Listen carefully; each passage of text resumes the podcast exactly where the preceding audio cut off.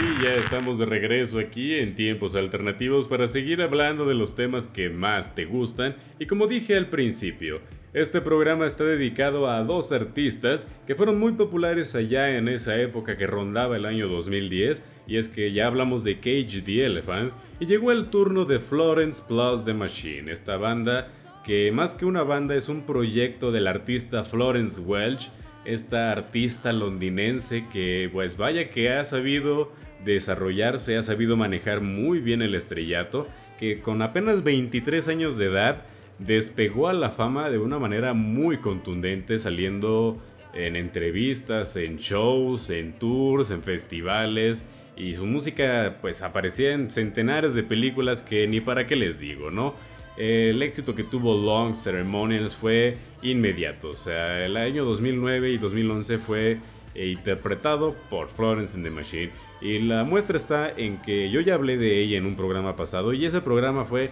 muy escuchado. O sea, las estadísticas demuestran que la gente está muy atraída hacia la música de Florence and the Machine y pues con mucha razón, ella es una artista genial, su música ha sabido adaptarse a los tiempos y más que los tiempos a ella misma, porque ella empezó su carrera musical cuando tenía 23 años y hay que decirlo, eh, la fama a una persona joven no siempre le hace bien y el caso fue de Florence, quien eh, desgraciadamente pues cayó en el lamentable mundo de las drogas, ¿no? Quien pues vivió sus primeros años de fama llena de excesos y quien pues ya 10 años después, a sus 30 años, pues ya ha logrado saber cómo manejar esta fama eh, completamente sobria y que lo ha demostrado bastante bien y que este álbum nuevo que acaba de sacar, Dance Fever, del cual estaremos hablando más adelante, pues es un testimonio de el largo camino que ha llevado hasta este momento, ¿no? Eh, de empezar su carrera cuando tenía apenas 20 años y ahorita tiene un poco más de 30,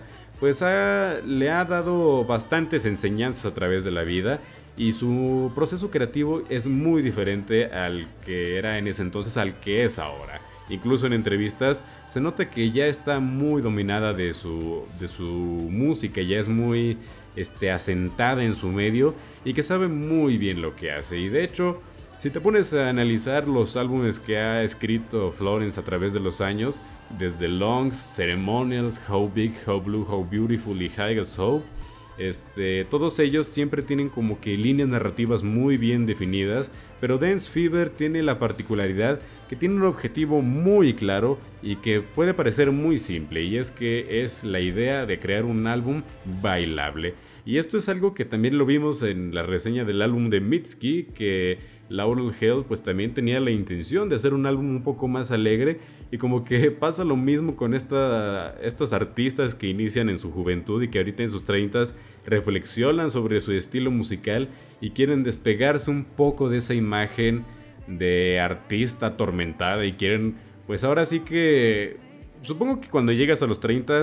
este, tienes como esta perspectiva nueva de la vida en la que ya no es la, pues, digamos, la deplorable visión que tienen los adolescentes y jóvenes en su momento y que ellas plasmaron en sus canciones, bueno, pues ahora ya creo que con la madurez llega esta claridad que en efecto llegan a pues a reinventar otra vez su estilo y con una perspectiva un poco más madura, pues cambian nuevamente lo que sería su estilo. Y yo creo que es para bien, ¿no? O sea, cada, cada persona tiene que encontrar su momento para crecer y creo que en este caso Dance Fever es el momento en el que vemos a Florence hacer como este, pues esta aceptación, esta aceptación en la que ya no es esa artista de 23 años que escribió Dog Days Are Over y que ahorita pues nos está entregando grandes éxitos como My Love o vaya, pues todos los álbumes, todos los, todas las canciones que vamos a estar escuchando a continuación. Pero bueno, este, ahora sí que vamos a centrarnos un poquito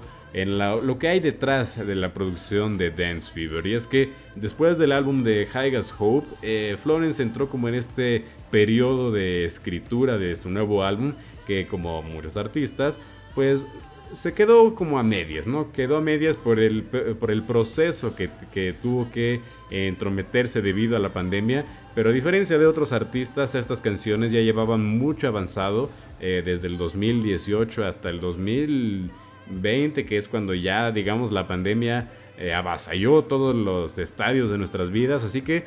Digamos que este álbum es un álbum eh, que nos narra episodios de la vida cuando todavía no existía la pandemia, ¿no? Y es precisamente el título Dance Fever, fiebre de baile, que hasta puede parecer algo raro porque ya la gente no sale a bailar, ya la gente no sale a, fiestas o a, antros o a lugares de recreación tan regularmente como en, aquellos entonces, ¿no? O sea, porque si bien sí ya se están reactivando las, actividades, eh, es un hecho que no del todo, o sea, no se siente igual y creo que escuchar un álbum el cual se enfoca precisamente en esa euforia que queda después de una fiesta, pues es reconfortante. Es reconfortante escuchar algo que no tenga que ver con lo que nos rodea y creo que pues vaya, sí que nos hace pues disfrutar ahora sí que un estilo pues muy al estilo de Florence Welch. ¿Y qué les parece si a, a continuación escuchamos Dream Girl Evil y lo escuchas aquí en tiempos alternativos? Así que súbele a la música.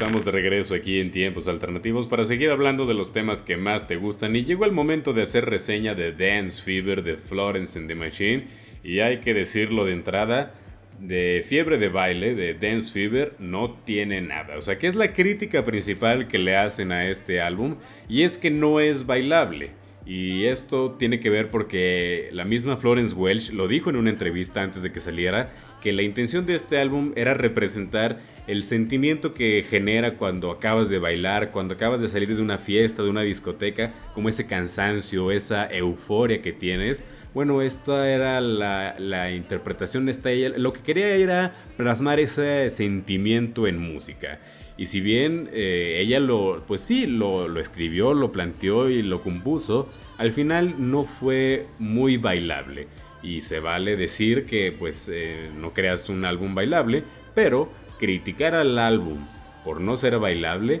es eh, tomar una tangente que no tiene nada que ver con crítica musical. Porque ahora sí que pueden abrirse debate al respecto, pero lo que Florence Welch diga sobre su propio álbum es una interpretación y puede estar equivocada. O sea, si para ella el álbum es bailable, puede que no lo sea. Porque bien, o sea, la gente puede bailar lo que sea y en gusto se rompen géneros, pero también los fans de Taylor Swift pueden bailar All Too Well y esa es una canción country que no se baila. Eh, entonces,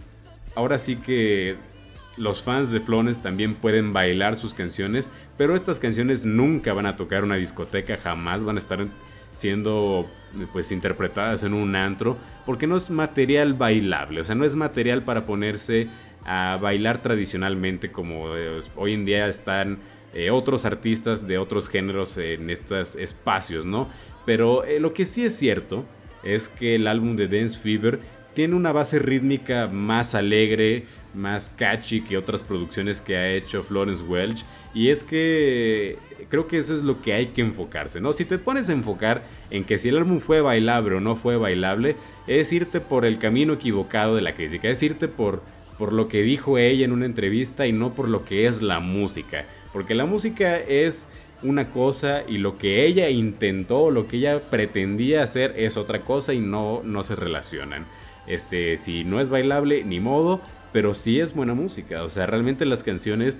tienen algo que decir, tienen buena letra, tienen buena composición, tienen ritmo, van escalando de sus canciones. Y yo creo que hay puntos altos y puntos medios en esta producción de Dance Fever. Tampoco creo que es el mejor álbum, pero en definitiva criticarlo porque no son bailables es es algo incorrecto de parte de, de aquellos pues críticos de música que, que, de repente mencionan que Dance Fever pues no es Dance Fever, ¿no? Entonces,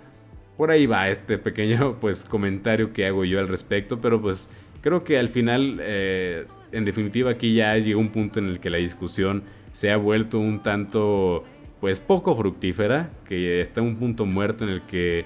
pues de, de ahí no salen Y creo que lo que más importa es la opinión del escucha, ¿no? Así que, ¿qué les parece si a continuación les pongo esta canción que se llama My Love y ustedes decidirán si es una canción digna de sus gustos para que están escuchando tiempos alternativos? Así que, súbanle a la música.